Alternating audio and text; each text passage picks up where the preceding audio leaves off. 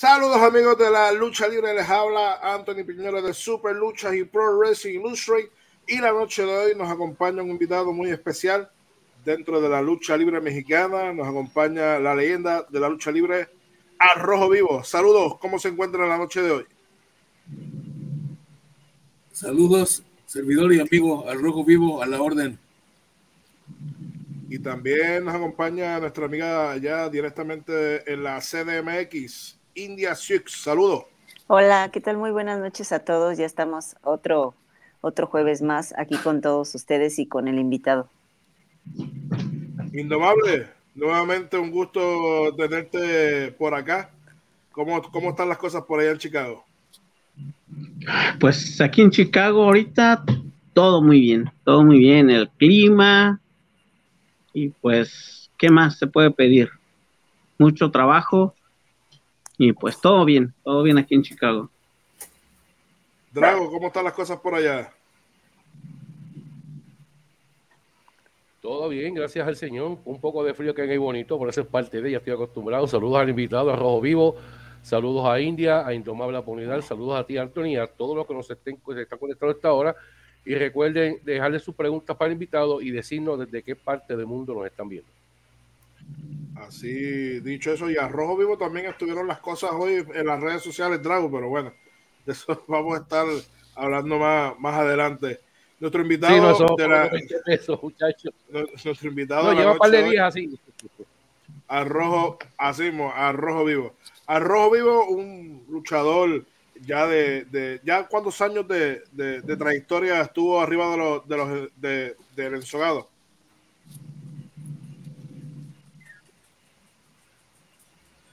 52 años. Bueno, desde que empecé a entrenar. 52 años dentro de la, de la lucha eh, libre. Y vamos a ir al inicio, al inicio de, de, de cómo eh, al Rojo Vivo eh, llega a, a, comenzar ese gusto, ese interés por la, por la lucha libre. Cuéntanos un poquito sobre sus inicios desde niño, qué lo llamó la atención de la, de la, de la lucha libre.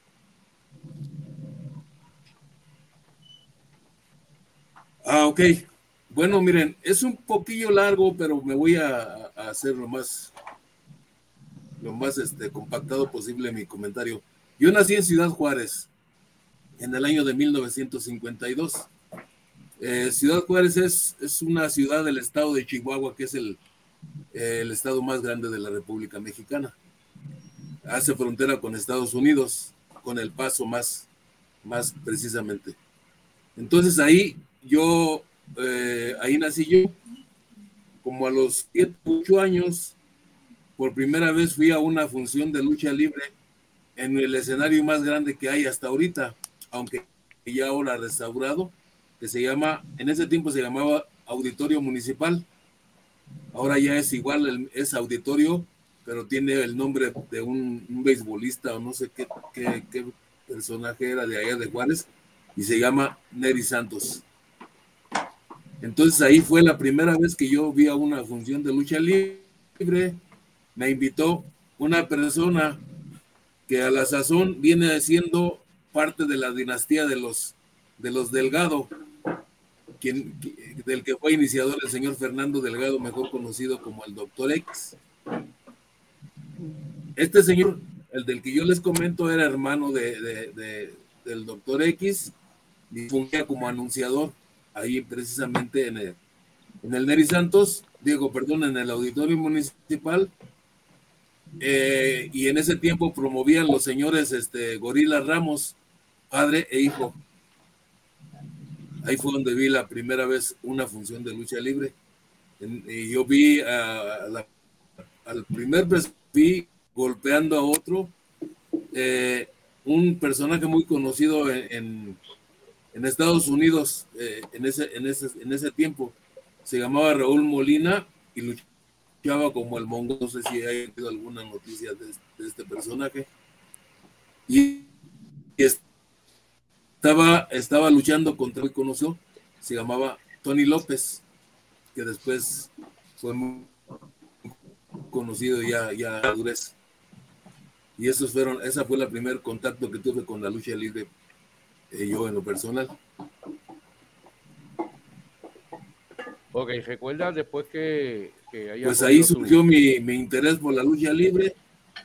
¿Perdón? Está bien, siga, prosiga. No alcancé a escuchar. No, lo que siga, ah, siga lo que estaba hablando. Bueno, me parece que hay un pequeño. Este, esto que les comento. Ah, sí, sí, así también está por acá. Entonces, en ese momento fue mi primer contacto con la lucha libre, me encantó.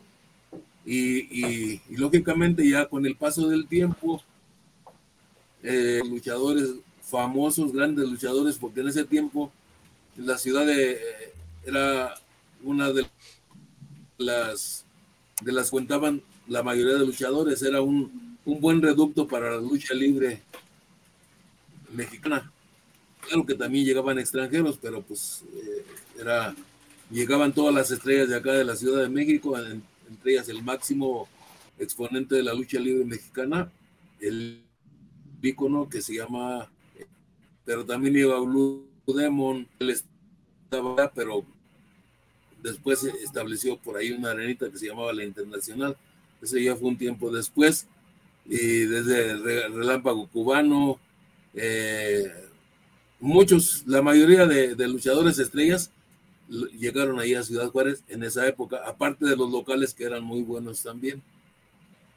Tiempo después, eh, por, una, por, un problema familiar, tuvimos que eh, venirnos a la Ciudad de México, en el Estado de México, en específicamente de, eh, empecé en una arena muy conocida de aquí, al gusto. Después, cuando estaba ayudando mi servicio militar a los 18 años, conocí a una persona que decía que era luchador, que entrenaba en un gimnasio que se llamaba Los Baños de Escobedo, y ahí fue donde empecé yo mi entrenamiento, en el año 71. Ustedes me dirán si quieren saber un poquito más o, me cambian las preguntas o algo. Ustedes díganme. Eh, ¿Cuáles fueron sus maestros aparte de él? Mis, maestros, mi primer maestro fue un, personaje que como profesor fue muy famoso. Eh, era conocido como el Sordo Flores, ahí en, en el gimnasio de los Baños de Escobedo. Este señor Tenía un yerno que también era un luchador con un tiempo, fue muy famoso, que se llamaba Estrella Blanca, que durante mucho tiempo fue campeón ligero, eh, campeón nacional ligero, que en ese tiempo los campeonatos nacionales prácticamente tenían más valor que un campeonato mundial. Y ahí fue donde empecé a entrenar yo. Como dos años después, me cambié a la arena justo y ahí fui a dar a manos de, quien fue mi, mi profesor más, más fuerte, quien me presentó a muchos luchadores y que me llevó a muchas arenas, el cual luchaba en ese tiempo como, como Silver Fox, después se enmascaró como Rey Neptuno y es como es más conocido él. Bueno, más recordado más bien porque ya falleció. Y eso fue en la arena Naucalpan pero yo ya había debutado en, un circo. A mí mi profesor me mandó a, a, una lucha en un, área de acá del Estado de México que se llama Santa Clara y nos llevó a luchar en un circo, un personaje que a pedir gente, en un circo a ras del piso, nada más una lona este, encima del piso, de la, de la tierra o de la arena, con, con cuatro tablones de madera que aquí le llamamos polines y unas cuerdas gruesas que le llaman cable manila, pero a ras del suelo. En mi lucha, me estoy esperando porque el señor que nos contrató dijo, ah, luego voy a ver al Sordo Flores para pagarles y hasta la fecha, después de 52 años, no he recibido ese pago. ¿Todavía tiene esperanza de recibir ese pago? Sí. Bueno. pues mire, mientras haya vida y aparte de lo que dijo que había debutado en un circo. Bueno, así es. ¿Perdón? aparte de lo que ella dijo, este, aparte de lo que ella dijo como profesional, ¿dónde debutó y contra quién se recuerda?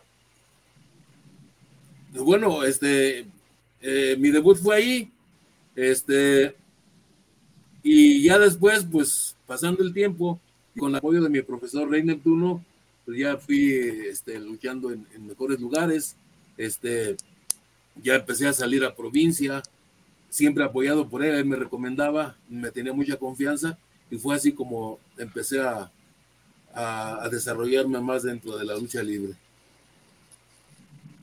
Eh, ya con el tiempo, con el tiempo, este, eh, y, ya rodeándome más con otros compañeros, eh, fue que después de algunos años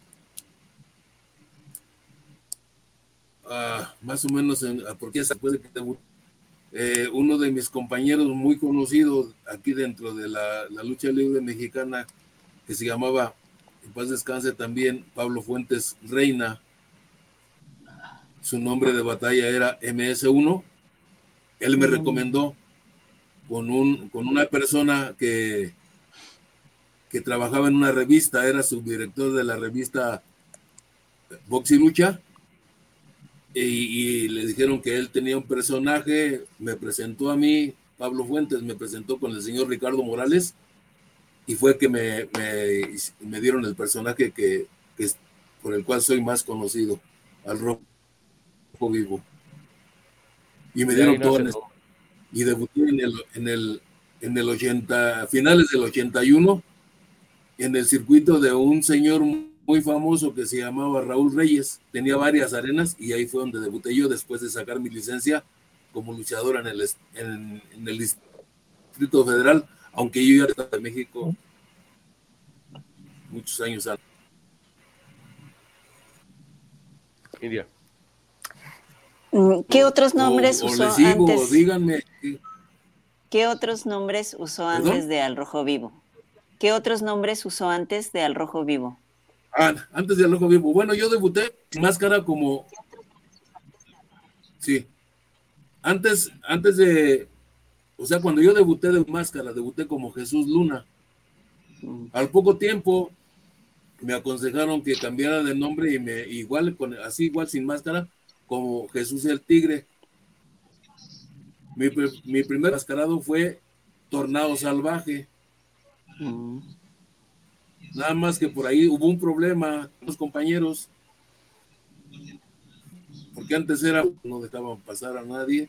Entonces yo tuve un problema un poquito fuerte eh, y decidí retirarme de la lucha libre. Me metí de boxeador. Duré dos años mm. como boxeador. Hice dos peleas profesionales. En las dos peleas perdí. Dos peleas profesionales, las dos a 10 rounds, sin haber, sin haber hecho ninguna pelea como aficionado porque en ese tiempo yo pesaba 90 y, y me dieron un buen peso para poder destacar dentro del box. Ah. Eh, pero hice dos boleos profesionales. Eh, desgraciadamente yo ya traía una luxación de hombro izquierdo, la cual me hice entrenando y, y se, me se me recrudeció en las dos peleas porque se me zafaba, el hombro se me zafaba cada rato entonces me tuvieron que operar y ya definitivamente me retiré y se libre de nuevo como Jesús el Tigre después de que anduve enmascarado como Tornado Salvaje. Mm. Con el tiempo, mi profesor Rey Neptuno me siguió insistiendo que me enmascarara, que me convenía más, cosas de esas. Entonces me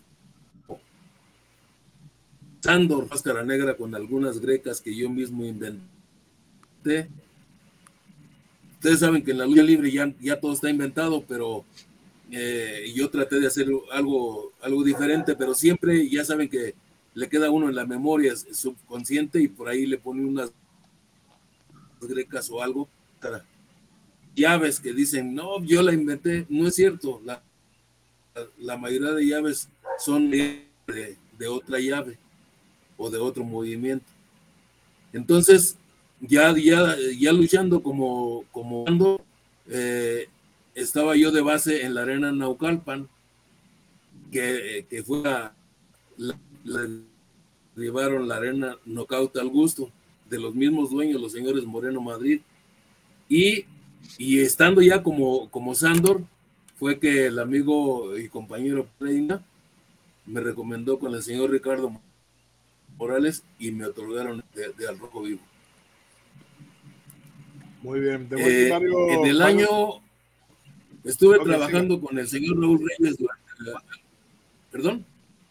Sí, sí, le, escucho. Eh, estuve trabajando con, con, el señor Raúl Reyes durante un tiempo hasta que el mismo Pablo Fuentes Reina, MS1, me recomendó en la empresa mexicana de lucha libre, que en ese tiempo y hasta ahora es lo máximo en, en, empresas, la más, ahora sí que por eso seria, está, seria y estable.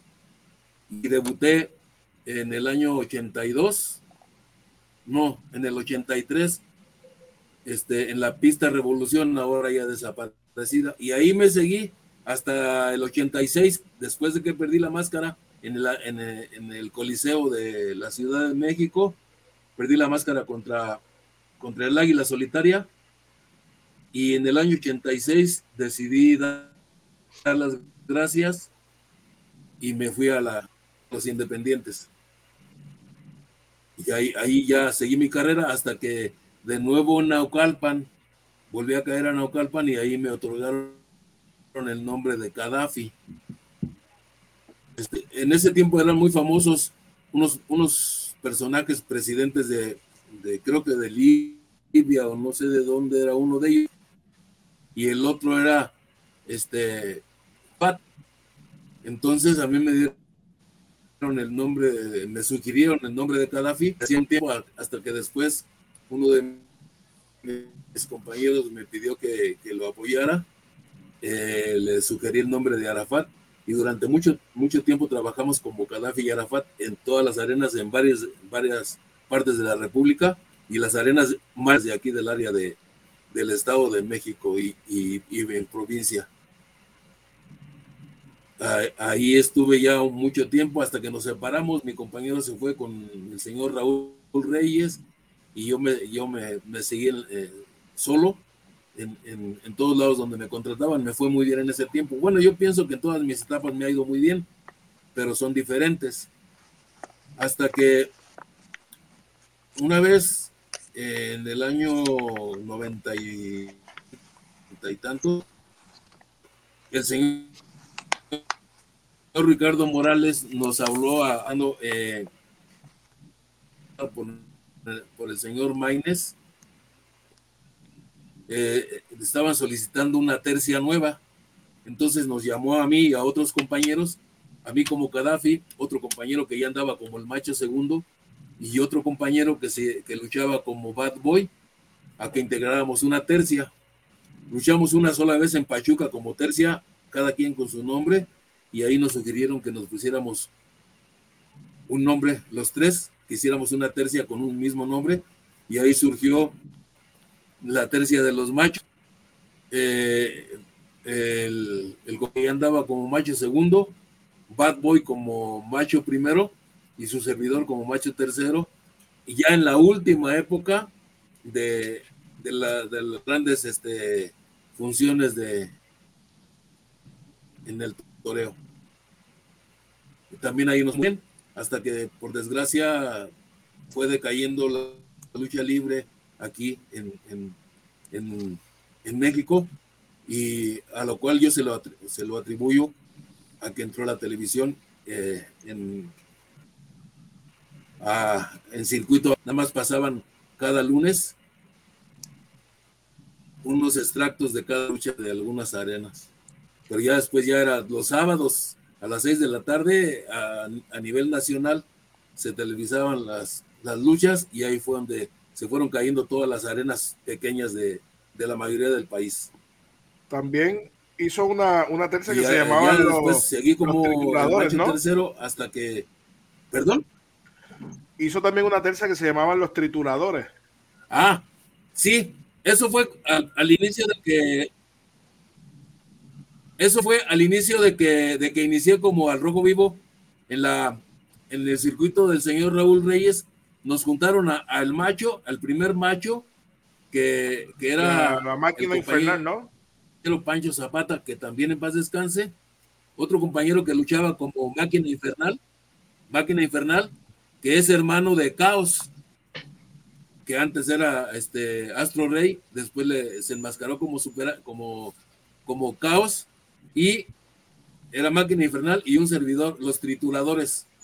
Duramos poco tiempo, digamos que un poco menos de un año, porque después yo deserté de esa tercia para irme a la empresa mexicana de lucha libre solo.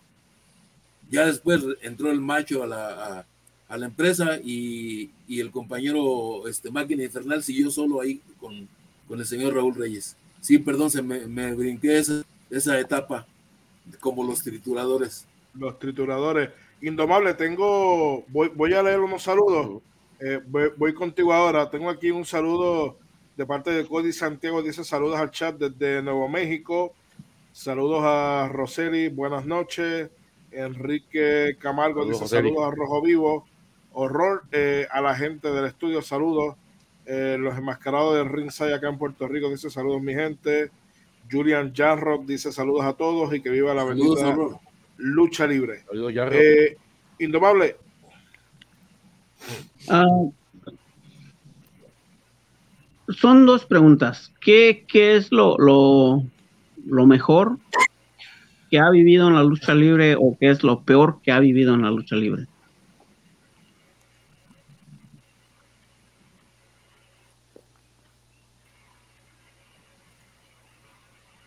Perdón, no, no, no escuché. ¿Qué es, qué es lo mejor que ¿Qué es lo mejor que qué? ¿Qué es lo mejor que ha vivido en la lucha libre o qué es lo peor que ha vivido en la lucha libre? Eh. Lo mejor que, he vivido en la lucha libre es todo. Yo desde que les platico que desde niño eh, vi la primera fusión de lucha libre, mi ilusión fue ser luchador, lo logré. Eh, fue un, fue un, sueño, que, se me hizo realidad. no sé si bueno, malo o regular, pero fui luchador, soy luchador, ahora ya prácticamente en el retiro, y logré luchar en los máximos escenarios de aquí de, de México, de nuestro país. El único escenario que me falta luchar, que me falta pisar como luchador, es, por desgracia, mi, de mi ciudad de, nací, de nacimiento, del lugar donde yo nací, que es Ciudad Juárez. No, no, nunca logré luchar allá. Y, lo peor, no, no siento que nada haya sido peor en, mi carrera. Lo peor que puedo, que sí les puedo decir algo, es y, ir perdiendo muchos amigos. Por causas se han ido muchos amigos. Eso para mí ha sido lo peor. Pero dentro de mi carrera, todo ha sido lo mejor. Les comenté hace un rato que mis etapas todas han sido buenas, todas me, han dejado muy buenos recuerdos. No les puedo decir que lo peor que fue que perdí mi máscara o, si alguna vez perdí la cabellera, no. No. Lo peor ha sido ir perdiendo compañeros. Y lo mejor, pues todo esto, todo esto que les estoy diciendo. Haber sido luchador ya es lo máximo para, mí. Conocer mucha gente, conocer otro país, nada más conocí Guatemala y pero, tener muchos amigos. Eh, ahora ya más con esto de las redes sociales, pero y reencontrarme con otros. Pero lo peor ha sido nada más perder muchos amigos, muchos compañeros, muchos conocidos. Estrellas, vistas y, y de media tabla, pero amigos. Y eso ha sido lo peor.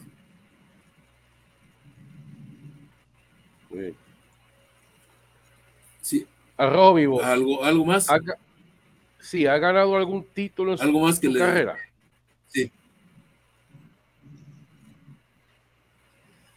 Eh, sí, eh, eh, el único título, cinturón o campeonato, como lo quieran llamar, fue uno que gané en compañía de, un, buen amigo mío, alumno mío también, por alumnos, que nomás han sido tres los que más destacaron.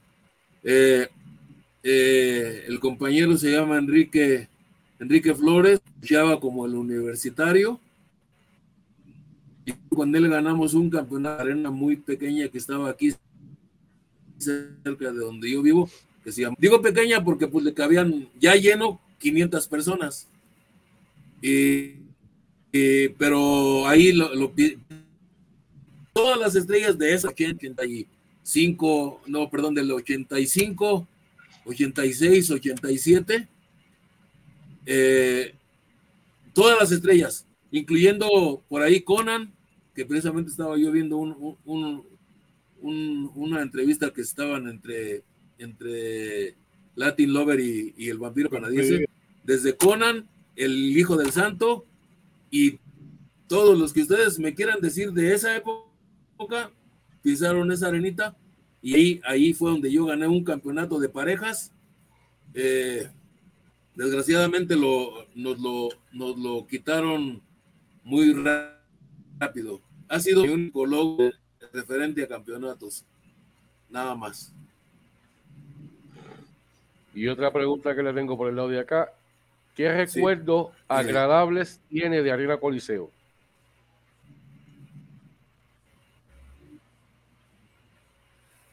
Mire, eh, se, se, dicen muchas cosas,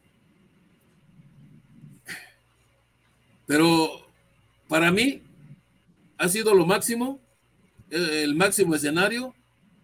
Yo digo, en, lo, en mi opinión muy personal, que esa es la verdadera catedral de la lucha libre en México. Dicen que, dicen que, que la Arena México y todo eso, no es, para mí no es cierto. Para mí el, el, Coliseo de Perú 77 es lo máximo, aunque yo luché también en la Arena México, luché en de, de Acapulco, en la Arena Puebla, en el Coliseo de, de Monterrey, en, en, los máximos escenarios. Eh, pero los mejores recuerdos los tengo de, de, de, la Arena Coliseo, mm, los mejores referees, las leyendas de la, de, de la referiada me tocaron a mí, desde Eddie Palau, el Güero Rangel, el Trolebús, que eran los máximos, o sea, los más conocidos. Ellos, eh, ellos me refirieron a mí, hasta los anunciadores, el Yalar y eh, muchísimos más. Este, el Coliseo es lo máximo, mis mejores recuerdos. Este, les digo, pudiera decir, no, que más recuerdo de la Arena Coliseo fue que perdí la máscara, no, porque porque fue un lleno total. Muchos de broma decimos, no, es que dejé gente afuera. Y te dicen, sí, pues es que nadie quiso entrar a esa función, pero no, en este caso se quedó gente afuera. Claro que llevábamos un gran respaldo. Eh, en la semifinal iba el enfermero junior contra Charles, grandes luchadores, eh, cabellera contra cabellera. Por cierto, perdió Emilio Charles. Y de ahí para abajo, este, eh, un programón muy reforzado. Esto fue el día 15 de, de diciembre del año 1985, al Coliseo de la Ciudad de México. Entonces no puedo decir que ya tengo, yo tenga malos, malos recuerdos de la Arena Coliseo. ¿Algo más? India. Es que estamos un poquito desfasados, ¿verdad? Como sí. Sí, hay un, sí, un poquito de tiempo. Usted tuvo una gran rivalidad con Águila Solitaria. ¿Cómo nace esa rivalidad?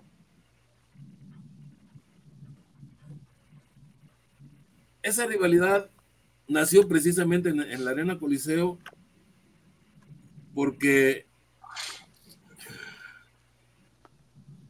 toda, toda mi carrera, toda mi carrera, desde que inicié fue como rudo.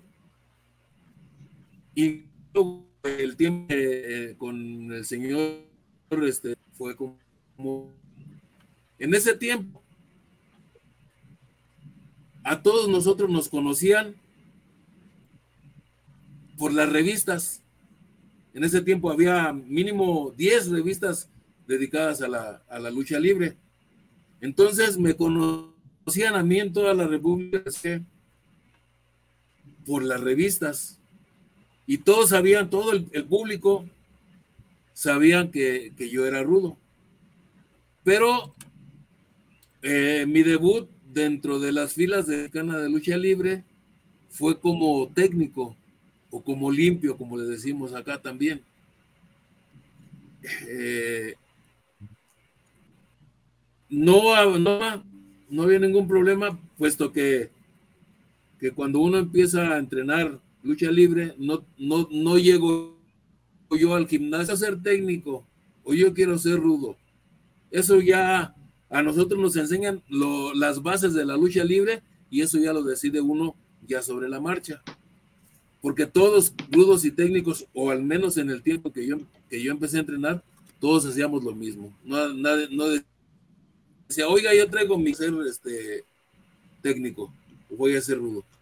Entonces, cuando en, el, en el Coliseo, en el Coliseo de Perú 77, después de algunos meses de estar en, la pista Revolución, había ahí en, el, en la arena Coliseo había dos porras, la ruda y la técnica, como en muchos lados. Entonces, los, los de la porra ruda me empezaron a reclamar, a insultarme y muchas cosas más, diciéndome, si tú siempre has sido rudo, y este, ¿y por qué ahora vienes aquí como técnico? Entonces esa era la polémica siempre. Pero con el paso del tiempo, incluso el Águila Solidaria fue compañero mío de, de parejas mucho tiempo, pero por ahí hubo un, un problema de, me acuerdo muy bien, entre el zorro de oro, en paz descanse también, este, eh, el amigo Dimas, que se llamaba Doberman, y por ahí hubo un problema y yo, yo, este, pues prácticamente fue directo con el águila solitaria, el, las equivocaciones, los malos, los malos movimientos, y ahí surgió que yo este, me peleé con el, con y ya cambió al bando rudo. Y así seguimos por mucho tiempo, incluso después de que perdí la máscara, eh, las dificultades siguieron mucho tiempo. Tengo por ahí algunos videos de, de cómo gente, en cuanto subía yo al escenario, me empezaba a increpar. Y como mi grito de guerra es, pues ya se imaginarán, los insultos, eh, relacionándome con un gran cantante, por cierto, mi ídolo dentro de las canciones, dentro de canciones que son Juan Gabriel, ustedes deben de haberlo escuchado por lo menos. Los, me, refiero a las personas que están en otro país. Y, pues sí, así fue mi, mi problema con, con, el águila solitaria, pero porque, porque este, intervino el zorro de oro en paz descanse. Martín Gallegos. Oiga, a Rojo, le, le, le, comento, ¿verdad? Justamente hace unos minutos, hace unos segundos estábamos hablando de la Arena Coliseo. Justamente la Arena Coliseo es donde finaliza su, pique eh, con Águila Solitaria, de esa manera eh, perdiendo su, su máscara. Así es, el 15 de diciembre de 1985 hace unos cuantos años. 38 creo, ¿no? 39 años. Así es. Así es. Cuénteme un poquito sobre ese día tan, tan, difícil dentro de su carrera. ¿Mandé? Cuénteme un poquito qué sucedió ese día después de la tercera palmada eh, y que usted pierde su máscara.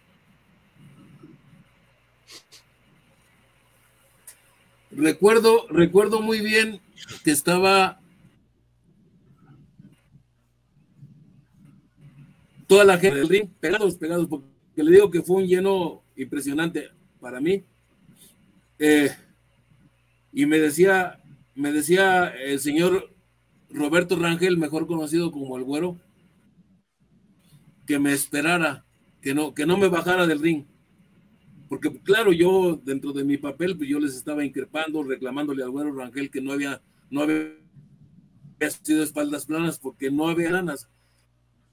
Ahí me, con una llave que no era de nadie, porque luego surgen especulaciones, no la inventar, alguien la inventó, pero no, no tenía, digamos que dueño, y le llamaban la estaca india. Entonces, con la, en esa queda uno prácticamente con la, con la nuca en la lona y, las piernas hacia arriba, impulsadas por las piernas del, rival y las manos detenidas, pegadas en la, lona, como un de tirante a, a los brazos.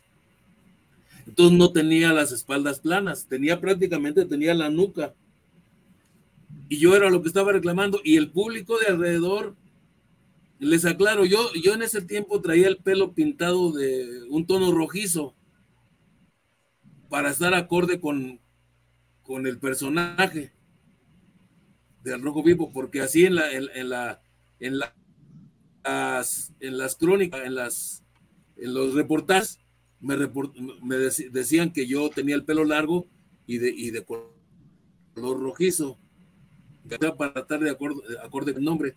Entonces, cuando me quitan la máscara, la gente me empieza a insultar, me empieza a decir Juan Gabriel, me empieza a decir cosas y, bueno, lo que ustedes ya se imaginan de, de, de, mis preferencias sexuales y, y, todas esas cosas.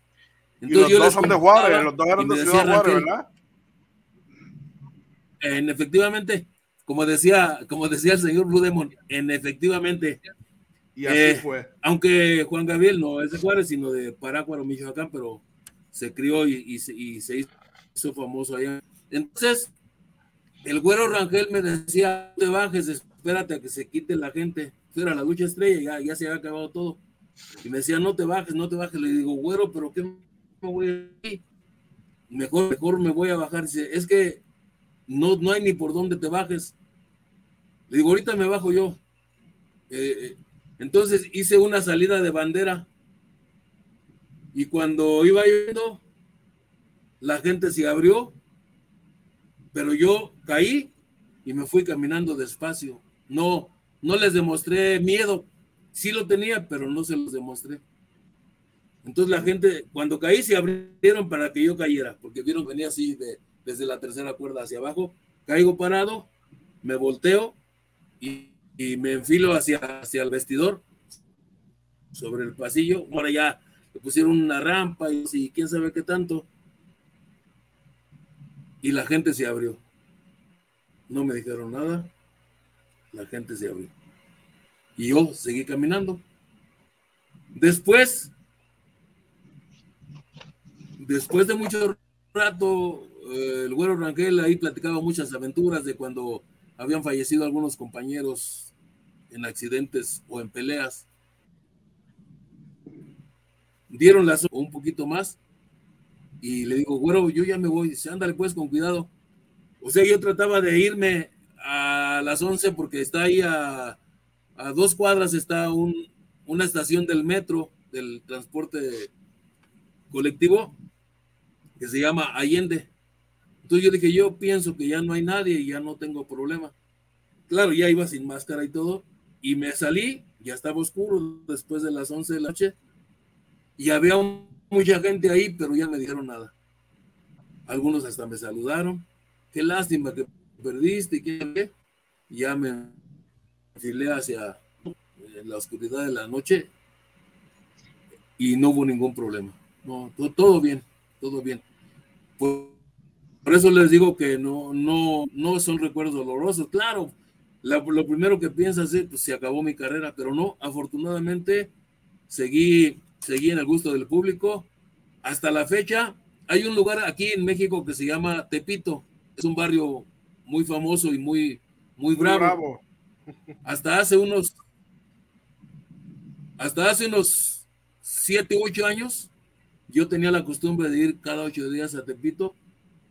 Y después de, que son 30 y 25 años, todavía había personas, porque es el barrio de la Lagunilla, es donde está la arena de la Coliseo, y, la mayoría de, mucha gente va de, ese barrio, y todavía me decían, este, oye, Rojo, ¿cómo vas? ¿Qué te pasó? ¿Cómo fuiste? Todo eso. Eh, eh, al mes, al mes de que perdí la máscara y hice una lucha de cabellera contra cabellera con un compañero que se llamaba Lemus, de allá de la, de la ciudad de Torreón. Y la perdí también, también esa lucha la perdí. Y yo le decía al peluquero, nomás no me quites, no me quites cabello de aquí del frente porque voy a salir en unos 15 años, voy a ser chambelán.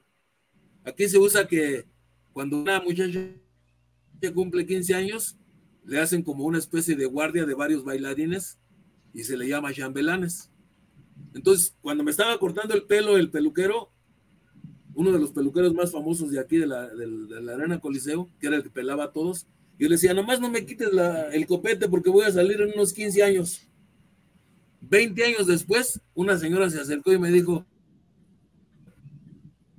oye, Rojo, sí, no, le pedí al, no me cortara el copete. Son cosas que, uno recuerda con mucho gusto porque después de muchos años se acuerdan de, de la persona y del personaje. Así es. Oiga, Rojo, eh, otra gran rivalidad para mí fue con Pantera, ¿no? Descontrola, no sé si no me escucha. ¿Mande? ¿Perdón? Sí, que yo le digo que otra gran rivalidad que usted tuvo en su, en su carrera fue con Pantera, ¿correcto?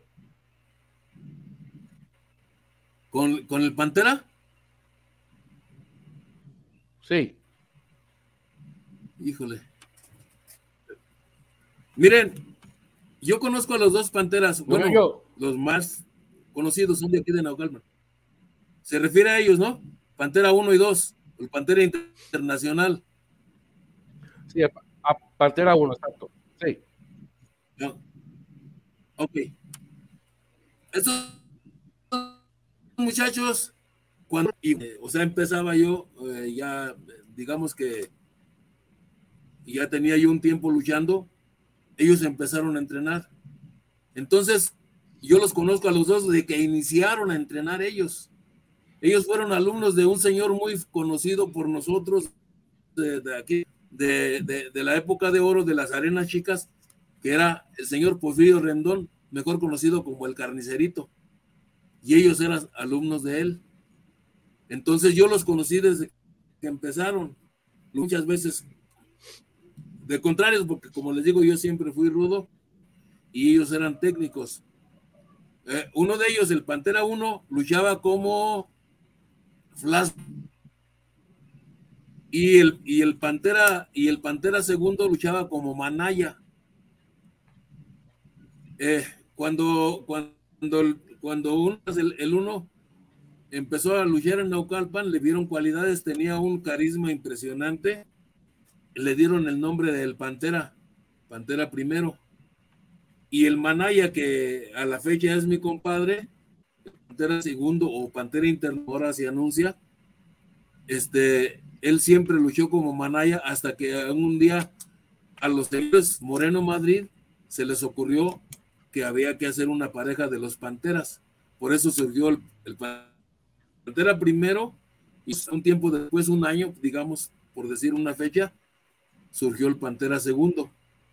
Este nombre de los Panteras, porque los señores Moreno Madrid fueron a hacer una temporada en unas Aguascalientes, tal del estado de Aguascalientes, y había un, ahí había un equipo de básquetbol muy famoso que se llamaba los Panteras. Y para llamar gente de, o sea, para el público de ahí de, de Aguascalientes, hicieron la pareja de los Panteras, en alusión al equipo de básquetbol. Entonces yo a ellos los conozco desde, desde que inicié. Eh, prácticamente los conozco desde que nacieron a la lucha libre. A los dos. Es.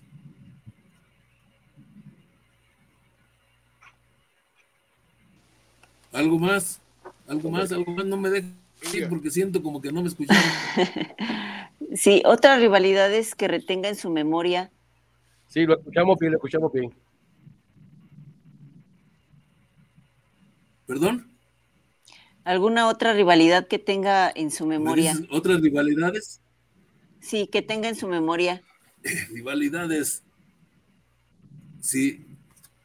Eh, uno de los máximos ídolos de los años 80 y, y 69, por ahí así, en Naucalpan, había un luchador muy famoso, este, que se llamaba Centella Nolasco.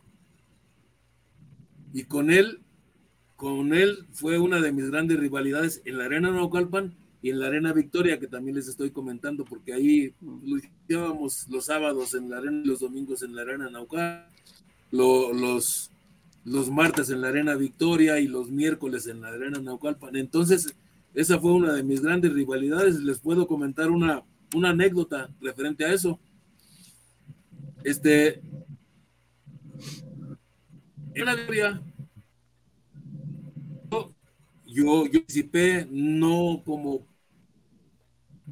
no poniendo dinero ni nada, sino que yo acompañaba a otro compañerito que se llama El Símbolo, lo acompañábamos a la imprenta y íbamos por los programas y todo eso. Y, desde la primera función de la Arena Victoria yo entré como al rojo vivo, pero sin máscara. O sea, yo, yo todavía estaba trabajando en la empresa mexicana de lucha libre, pero me pedía el símbolo, me pedía para que viniera yo a luchar aquí a la Arena Victoria, que está a 10 minutos de aquí de la casa de ustedes, aquí, aquí en el área de Naucalpan. Entonces, el, el que ponía el dinero se llamaba, se llama Chava Reyes, Salvador Reyes. Él es muy aficionado, un aficionado práctico, incluso en ese tiempo luchó por ahí en algunos lugares, fiestas y todo. Y me dijo que si no tenía quien le ayudara a pegar los programas, en ese tiempo se hacían unos, unos programas de tres partes, murales que le llamábamos, unos murales grandotes. Entonces le dije, pues uno de mis hijos este, uno de mis hijos tiene chances y si quieres el que te ayude. Ah, sí, yo le doy una lanita. Entonces mi hijo, el mayor, se llama Raimundo, era el que ayudaba a pegar los programas en las paredes en todo el área de aquí de Naucalpan. Y aparte asistí a la arena a ver en qué ayudaba el día de la función. Eh, un día al calor de la lucha, este, estábamos en, en, en acción eh, un muchacho que como gestas eh, y Centella Nolasco en contra de en contra mía y otro compañero, no me acuerdo si era el símbolo o alguno de ellos, se fue la luz. Entonces,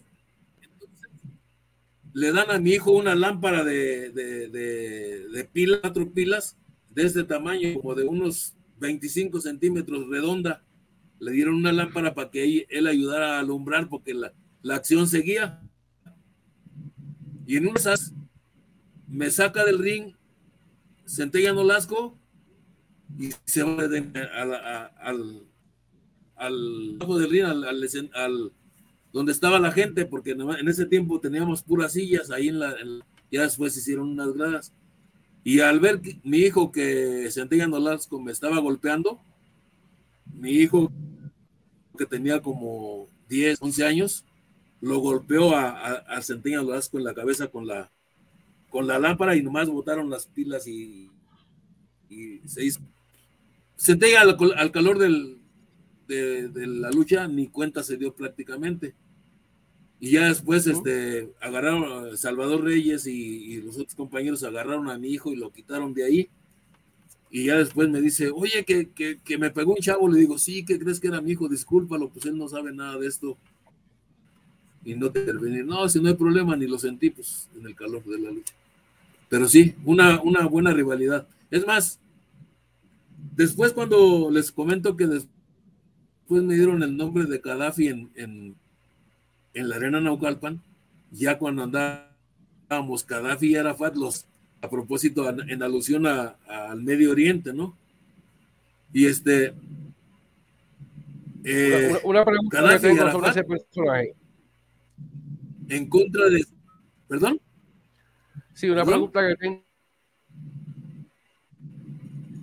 No escuché. Híjole. No, se, no escuché, discúlpeme. Bueno, ahorita, Escucha. me repiten la yo pregunta. Le, yo, le tengo, yo le tengo una pregunta. A ver. Ah, ya usted está completamente retirado, ¿verdad? No, no, no, no. Eh, de vez en cuando por ahí me hacen invitaciones. Es más, este domingo 17 fui a una función en honor de la Virgen de Guadalupe, aunque fue el domingo 17, a, un poblado que se llama Boloya, cerca de donde está el, el, el famoso reclusorio del Altiplano, adelantito de Toluca. Fui a una función, me invitaron, pero ahí vi que ahora sí creo que ya es tiempo de, de decir adiós a, a este querido deporte, porque ya mis rodillas ya no dan para más. Eh, dentro de cinco meses cumpliré 72 años. Entonces, creo ya es tiempo de, de irles dando el paso a... Así es, así es. Eh, no, no porque, no porque ya no sienta que ya no doy pero les digo, mis rodillas ya no me permiten hacer muchas cosas. Y también por, ah, respeto al, personaje también. En su última imagínense, por ejemplo, que en su última lucha que usted pudiera que pudiera dar, ¿con qué a qué rival le gustaría enfrentar en su última lucha? Con el indomable en mi última lucha. Eh, si se pudiera, sí, ¿por qué no? Este, eh, hay un compañero, hay un compañero muy querido para mí, que en estos momentos está aquí en la Ciudad de México, pero él radica en Nuevo Laredo, en la, frontera allá en Tamaulipas. Este se llama Maravilla López. Fue muy famoso en el tiempo de Azteca, una, un un espacio muy famoso donde que en su tiempo fue las primeras las primeras transmisiones de lucha libre se hicieron de ahí ya ya en, digamos que uh, en circuito abierto. Él radica en Nuevo Laredo y promueve de vez en cuando en una en unas arenas de allá. Con él me gustaría enfrentarme porque ya está igual de chicharrón que yo.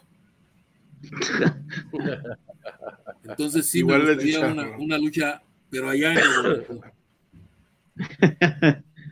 Voy aquí con, con varios eh, saludos para, ah, para que no están aquí en México. Le escucho. Juan Manuel Rosado. Este, para ustedes que no están aquí en México, chicharrón le llamamos a, a nosotros, personas como yo, que ya están mayores de edad. Por eso le digo que ya estamos chicharrones los dos. Ruquitos. Ajá. Así es. Este, pero, pero bien, bien todavía. Gracias a Dios. Este, eh, no, no, no. Tenemos muchos compañeros, a lo mejor más jóvenes que yo, pero que desgraciadamente ya les cobró factura la lucha antes que a mí. Sí, sí, si el, si el Anthony, si el Anthony se le pone si, el Anthony se le pone agresivo, todavía le, le, puede, le puede arrimar un par de cachetadas, ¿no? ¿Cuántos kilos pesas, Anthony? Ya, ya te dijo, ya te dijo gordo sin decirte gordo. Porque se ve. no, sí. Como dijo. Se ve que sí le entra machina los Juan Gabriel. Lo que se ve no se pregunta. Ay, chus. Tengo un saludo de Juan Manuel Rosado, dice saludos a todos. El Globo Humano dice saludos a todo el panel y a mi canal Arroz Ahí está, ahí está el gordito Galdón. Desde... Ese es mi, mi, mi paisanito. El, gordito Puerto Rico sí lo deben de reconocer, ¿no? Sí, es mi paisano. El Globo Humano. Ahí estás, carnalito. Nos, nos ponemos de acuerdo cuando regreses de... Claro, ahí te estoy viendo. Alan Superstar dice saludos, saludos hasta, hasta Chicago. Bueno, así es. Entonces, sí, sí, sí, sí. Sí. Un, un, último mensaje que, que le quiera enviar a, si, hay, si, a si hubiera manera, que sí. ¿Qué te madreas al Anthony? Mensajes. No, no, no, pues ni que manco, pero sí, sí nos damos un buen tirito, si de ser posible. Un buen tirito para, para los tacos. El único, el único,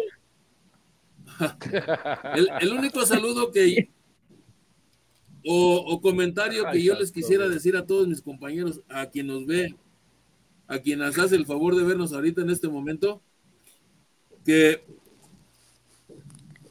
que recordaros estoy comentando ahorita que la lucha cobra alturas, este, que recordáramos que los luchadores, sobre todo aquí en México, no tenemos ninguna protección, no tenemos ningún seguro, nos llegamos a lastimar, pregúntenle aquí a la compañera India Sioux, su hermano acaba de sufrir un, un en el cual se fracturó, no sé si tibia y peroné o fémur, ¿qué fue lo que sucedió, compañerita? Fémur, fractura de fémur. El fémur, y desgraciadamente no hay quien nos apoye.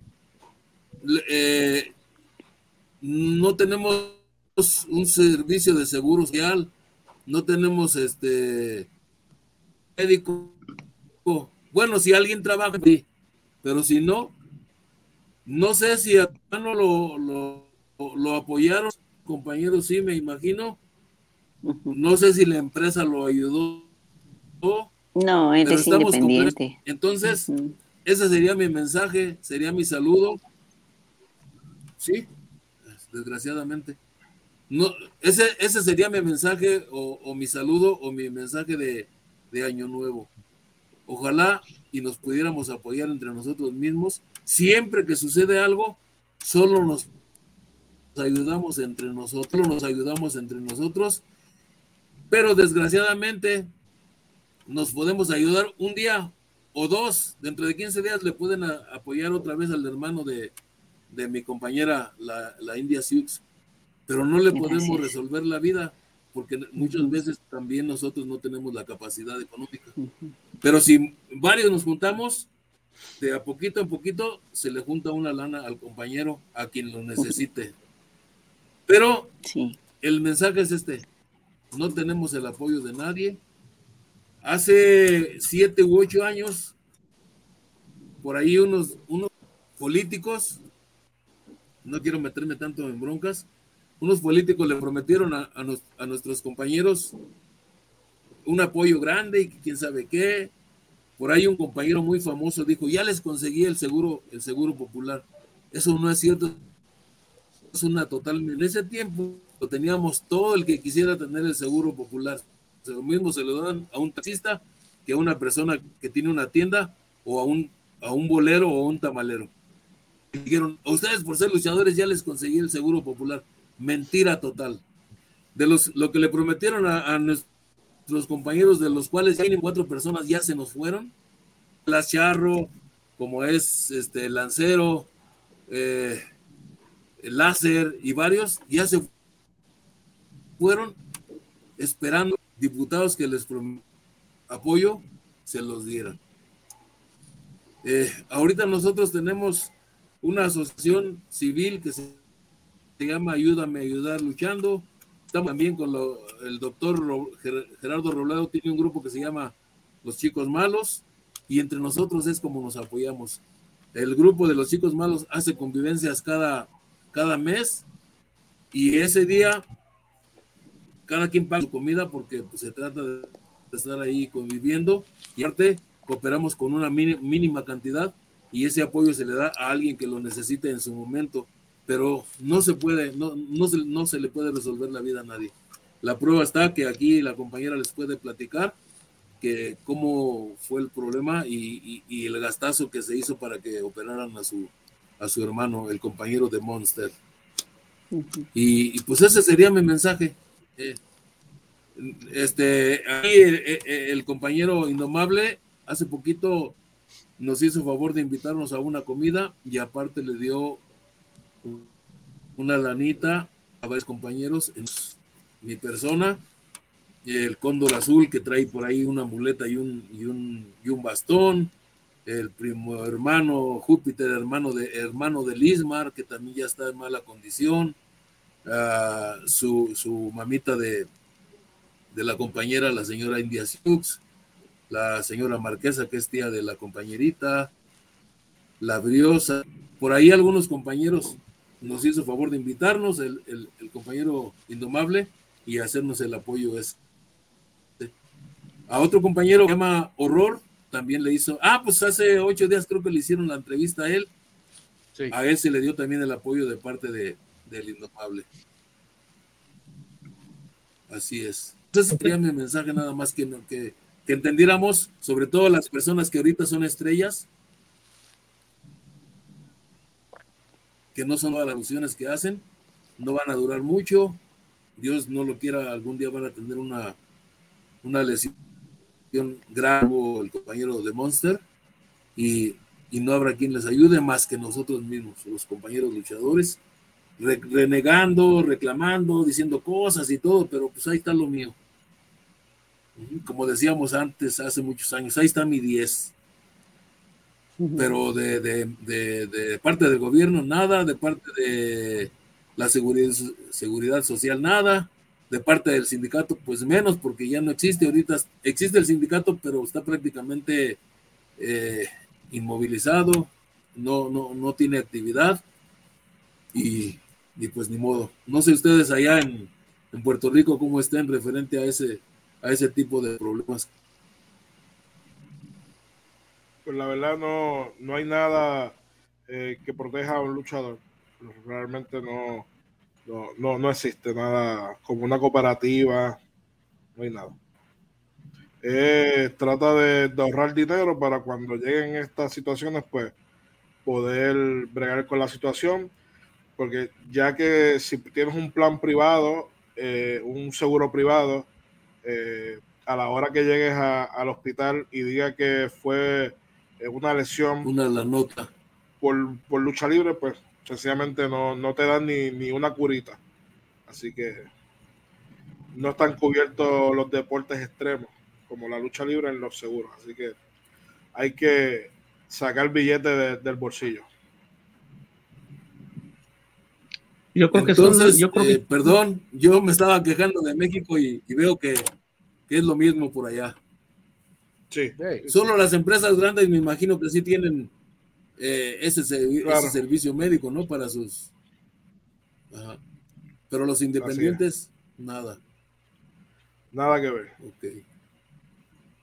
Yo creo que es un tema bien importante que, que, se comenta muy poco o tal vez se comenta, pero dependiendo de quién lo diga. Yo lo, yo lo, yo lo llegué a escuchar aquí, aquí en Chicago, cuando estaba en el gimnasio que si, si alguien hace un, comentario así, pero no es alguien reconocido, pues no le, no le, dan importancia. Principalmente, pues los disque promotores. Que los disque promotores, que yo me he dado cuenta aquí en Chicago que varios compañeros se han lastimado y pues los dejan ahí a su suerte a su suerte pueden pasar un mes, dos, tres meses sin hacer nada o sin poder trabajar. Y aquí, aquí en Estados Unidos mucha gente cree que llega uno aquí y a, puro hacer dinero. Y no, aquí se apendeja uno y lo sacan a la calle porque tienes que pagar biles, tienes que pagar renta, tienes que pagar por todo. Y te pasas dos, tres meses sin trabajar y pues los biles nunca paran. Entonces, es un tema bien importante, yo creo, tocar y o, hablar. Y pues en lo que se puede, pues uno está ahí, ¿verdad? Pero son miles, miles. Yo ahorita que andaba vendiendo botas, me di cuenta que Puerto Rico, Estados Unidos, Reino Unido, todas partes, todas partes, millones de luchadores por todas partes, pero nadie tiene ninguna protección prácticamente. Entonces, pues, algo muy difícil. Una vez yo, yo puse el tema sobre la mesa sobre una cooperativa de luchadores y me dijeron que yo estaba loco, pues.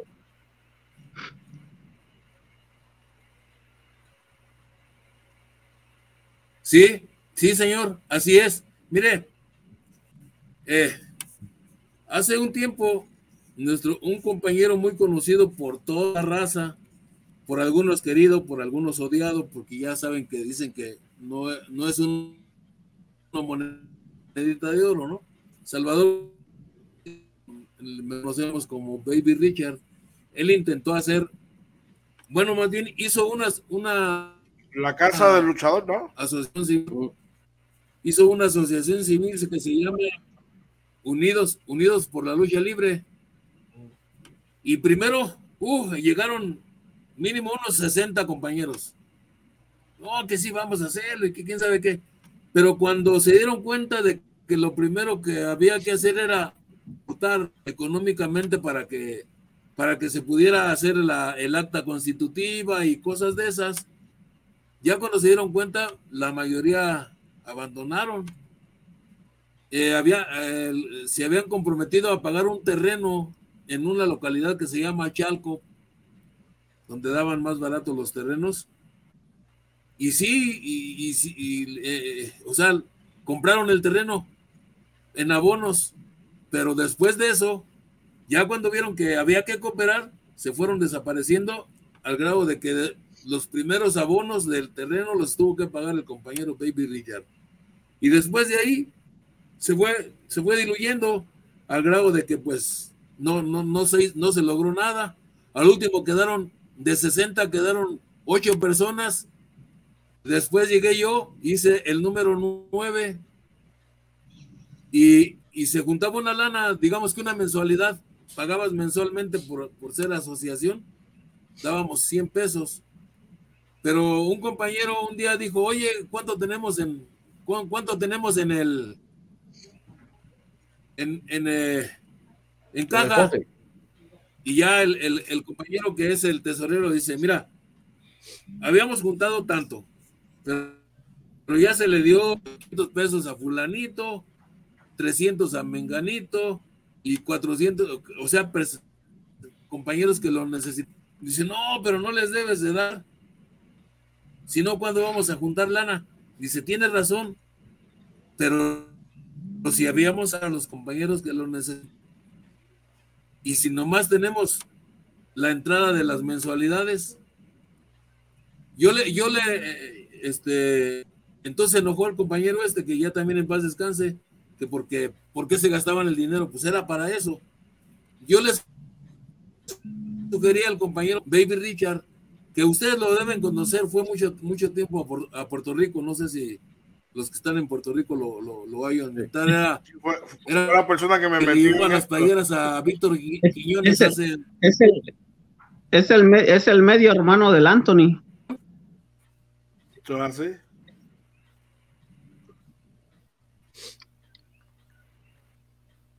Este le, le sugería al compañero Baby Richard, oye Jorge, Tú conoces a muchos luchadores estrellas. Él fue durante 20 años en la empresa mexicana de lucha libre. Digo, tú conoces muchos estrellas extranjeros y, nacionales. Conocen y, te aprecian. Yo tengo un buen mascarero. Vamos a hacer unas máscaras. Vamos a mandar a hacer máscaras de personas estrellas, de luchadores estrellas. Y tú, porque son tus amigos, les pides de favor te regalen la firma, que te firmen la máscara, en donde se pueda, de una máscara, que te la firmen, y ya con la firma del, luchador pertenece el diseño de esa máscara, vale un poquito más. Dice, ah, tienes razón, déjame comentarlo. Entonces, al llevar una de las máscaras con una estrella, le dijo, carnal, de favor, fírmame aquí, es para esto, para esto otro, estamos juntando fondos y, cosas de esas. Y este personaje, una estrella, le dijo, sí te la firmo, pero mi firma te cuesta mil pesos. Coño. Entonces, esa persona no está consciente de que por desgracia del jabonero y algún día ellos van a necesitar y, pues también van a estar a, expensas de que los compañeros cooperen para darle una lanita. Pero él no, su firma no le costaba nada. Eh, para el amigo, con afecto, para el amigo fulano de tal, este, fulano de el rayo de plata por, o el rayo de cobre o lo que sea. ¿No? Pero no, le cobraban mil pesos. Mil pesos de la firma y mil pesos de la máscara del, o sea, del el que fabrica las máscaras. O 700, ya si es muy buen amigo. Entonces, ¿en cuánto habría que darla para que, para solventar el gasto y que quedara la asociación? Ustedes me dirán si, si somos solidarios los luchadores. ¿Cómo ven? Muchas, muchas pues, experiencias. el mensaje es ese, que, recordemos que no somos ULE, que recordemos que no somos de ULE y, que en cualquier momento, momento vamos a necesitar el apoyo de nuestros compañeros porque no tenemos quien, quien más nos pueda apoyar. Así Lamentablemente. Oiga, eh, Arrojo, ¿nos podría dar algún número telefónico, algún eh, página de Facebook donde los fanáticos se puedan contactar con usted para comprar alguna máscara profesional de usted? Ah, sí, este, si me hacen favor por ahí de anotarle, mi página es de Facebook, Jesús Olver 509, porque luego me... Hay muchos homónimos. 509 en, en la... En la en mi, en mi foto de perfil estoy yo con mi señor padre, yo lógicamente niño pequeño de, de siete años, estamos cabeza con cabeza. A espaldas tenemos un ropero de esos de antes, que ahora les llaman closet. Y, y mi número de teléfono es 52 75 19. Repito por si a alguien este, le interesa, 55 32 75 15 de con su servidor Jesús Olvera, me han conocido en este caso como al rojo vivo. Y esta es la máscara, el diseño de la máscara que también me lo dio el señor Ricardo Morales. El señor me dio el diseño de la máscara, de la butarga y de las mallas. Y de las botas, pero en ese momento nomás, nomás le puse una figurita a unas botas que ya tenía y ya después con el tiempo me mandé a hacer unas exactamente con el diseño. Les recuerdo este diseño y nombre me lo dio el señor Ricardo Morales. En ese tiempo era subdirector de la revista Box y Lucha, una de las más conocidas que hasta hace poquito tiempo todavía salía de la circulación, pero ahora son en, el formato digital porque, porque ya está muy canija la situación también por acá para ellos y las ventas no son precisamente lo que era antes. Pero antes sí lo que rifaba eran las, las, este, las revistas. Ahora ya con las redes sociales, ya cualquiera puede insultar a un luchador, ya cualquiera se siente profesor de lucha libre, ya cualquiera es luchador y cualquiera es reportero también, ¿eh? Por si faltaba algo. Ahí te hablan, Drago.